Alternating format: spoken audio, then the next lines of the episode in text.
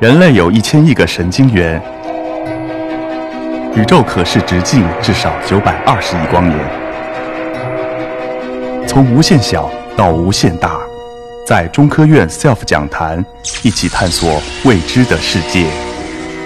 本节目由中科院 SELF 讲坛出品，喜马拉雅独家播出。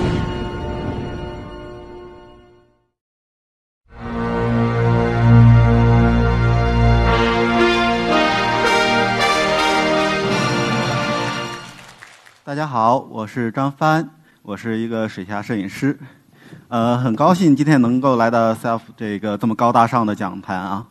不知道大家注意到没有，今天有复数的张帆啊，这个名字可能起的比较好，张帆远航，这也是我妈妈给我两个最大的愿望之一。第一个愿望是希望生个女孩啊，这个显然没有实现。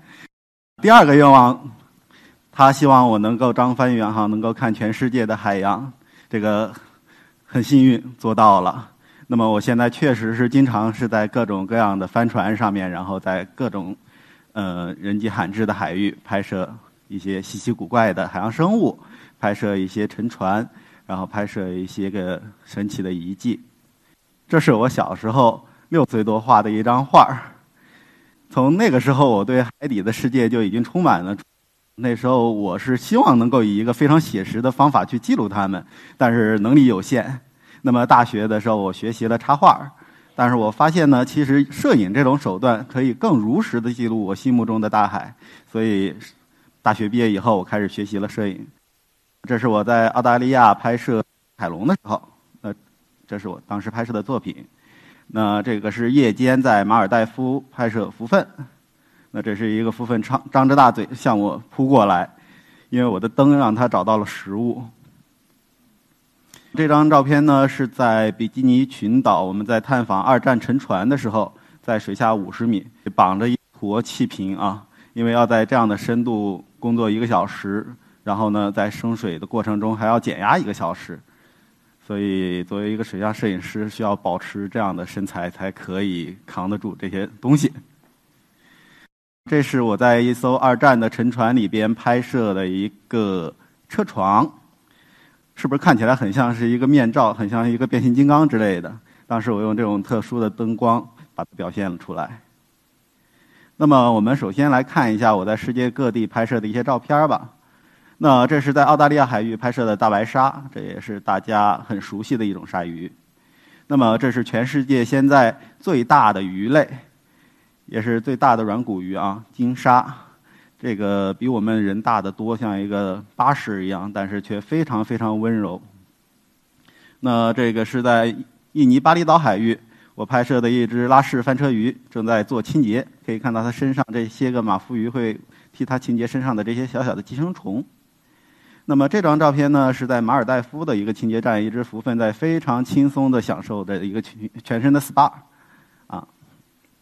除了这些海洋生物啊，其实有一些个陆地上的生物也会来客串我们这些个水下。除了我们爱游泳，其实很多其他生物也喜欢。这是世界上仅存的龙，在印尼的科莫多岛。我们这些科莫多龙除了在陆地上非常行动敏捷，其实在海洋里面游泳的速度也非常非常快速。那当时这张照片我是在船上探着身子，把相机伸下去拍的，随时准备缩回来，因为这要被咬一口的话，我可能马上就得发飞巴厘岛去打针去了。最后，这是一个加拉帕克斯的熔岩地貌，一只雌性的加拉帕克斯向我游过来，向我致意。去过很多不同的这些海域，拍摄过很多的动物啊。我最近在关注的有两个，一个是这种世界上最大的生物，再一个是今天我要给大家讲到的黑水。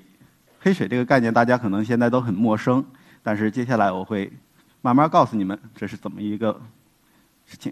那么观鲸呢，我们不能背着沉重的这些装备，因为我们需要高速的游动。所以呢，我们只能靠自己一口气，靠肺里的所有的空气，追追逐它们。呃，这是在汤加海域，每年的八九月份，这些大吃鲸啊会来到这片海域繁衍后代。那么母鲸有可能是带着大肚子，有可能是带着鲸的宝宝。那么公鲸会过来追逐母鲸，追求它们。我们画面中现在看到的是两只成年的公鲸，但是它们其实并不是在嬉戏，啊，它们互相之间是情敌的状态。喷出的这个气泡呢，是一只公鲸对于另外一只公鲸严重的警告。那么公鲸怎么去追逐母鲸呢？它会让母鲸看到自己的实力。有时候我们可以看到一大群公鲸赛跑，那么在这场赛跑里面就会有失败者。那失败的公鲸可能就会不断跃出水面发泄不满，然后我们就可以看到整个海面上到处都有跳起来的这些鲸鱼。其实它们不是撒欢儿，它们是泄愤。我们可以看到一些疯狂的鲸鱼，如果没有情侣的话，可能会跑过来跟潜水员玩耍。那么鲸鱼作为一种杀伤力非常强的生物，大翅鲸它的胳膊有三米之长，世界上最大的猎食者虎鲸可能都会。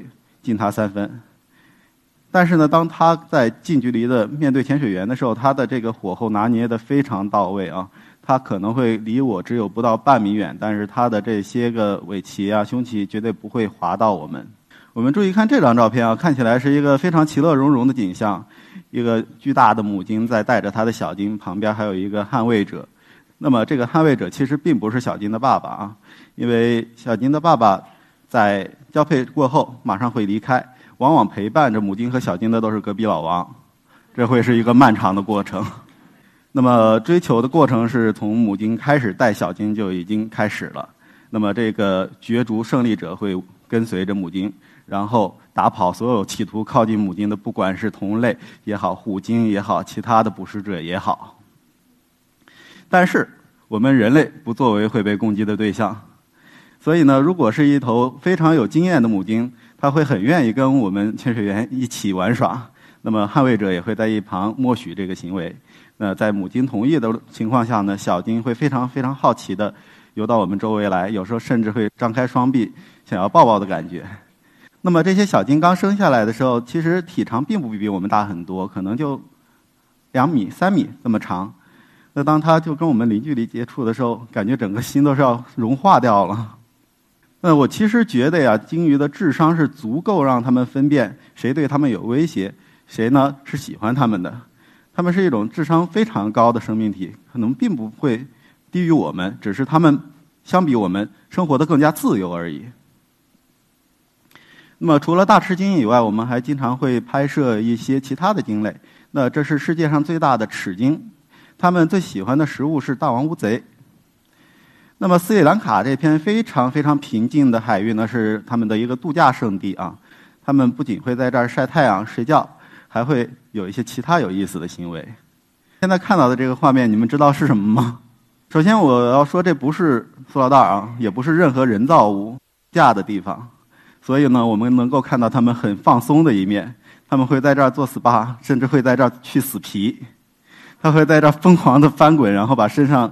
积累的这些死皮甩掉，啊，所以如果他默许你在旁边的话，你就会整个人在这些皮屑当中 被包围着，随便抓过来一把一撕，感觉像海藻一样，是带有 Q 弹质感的那种，非常有趣啊。所以，只有当你零距离跟这些庞然大物接触的时候，你才会了解他们很多生活中的细节。要看到的是这世界上这个星球上，经最大的生物，你们知道这是什么吗？从恐龙时代一直到现在，世界上最大的生物长达三十米以上——蓝鲸。每一个蓝鲸都像是一个小岛一样，它的身上带着一个生物群落。我们注意看这张照片，蓝鲸的尾鳍上面其实有一条硬鱼。我相信这可能是世界上非常幸运的一条硬鱼，因为它本身应该是海平面以下的一个物种，而因为它栖息在蓝鲸的尾巴上，所以它每隔十分钟有机会来到世界的另一边去看一眼陆地上的景。我们可以看到，这个蓝鲸每一次甩起它的大大的尾鳍，都能激起非常非常巨大的一个漩涡。它的尾鳍甩起来比我们后面那个观鲸船都要大。这样的一个庞然大物从你眼前划过的时候，就像一个航天飞机一样，特别特别壮观。然后你能看清楚它眼眼前从你身边经过身上的每一块斑驳，然后每一个细节，然后你能看到它那个深邃的眼神，在慢慢的看着你，然后不紧不慢的从你身边游过。像这种巨大的生物，它基本上不会转弯走的都是直线。那顶多是看到你，然后下潜。这时候你用尽全身的力气下潜，可能完全跟不上它的节奏。我一直想拍到一张蓝鲸正面的尾鳍，但是我发现这是一件几乎不可能实现的事情，因为从尾巴最边上一直游到尾巴中间，需要的时间远比它一个下潜下去要长，所以我还在继续努力啊。我们可以看到这张画面中是一头成年的蓝鲸和一个潜水员，是多么悬殊的这样的比例啊！这种世界上最大的生物，你们知道它们是以什么为食的吗？海洋浮游生物。你可以想象蓝鲸每一次张开大嘴，它能够吞噬进去多少多少不同的这些生物啊？多大的体量？那么我也曾曾经在潜水的时候，一个被翻入水。滚进了一堆磷虾里面，然后这潜就结束了，因为你发现你怎么游也游不出这个磷虾的包围，置身其中会觉得特别特别神奇，感觉自己就在一堆饵料里面，这个样子。要带给大家的是我们的一个浮游生物的庞大的王国。我们看到这个像焰火一样盛放在黑夜之中的这些，可能是大家很熟悉的一些生物。它们小的时候长什么样，你们并不了解。我们平时经常会看到的海葵、水母、珊瑚，它们都会经历一个浮游生物的阶段。那么在这片黑夜中，都像绽放的花朵一样。那么实际上，在世界上有很多不同的这些潜点都适合拍摄这些海洋浮游生物啊，包括整个珊瑚金三角地区、印尼、马来西亚、菲律宾都是很好的拍摄地点。我们来看一段短片。是一只长臂章鱼，这是鳗鱼的叶状幼体。那么接下来我们看到的，这是来世拟乌贼，这是我们平时吃的鱿鱼干的主要来源啊。那这是一种远洋的章鱼，但不同的是它带着一个壳，这是海蛇，黄尾海蛇。这是一种伪装成蛇的一种喂鱼。刚才这些照片都是我悬浮在深不见底的大洋中拍摄的。这种拍摄的方式我们叫做黑水摄影。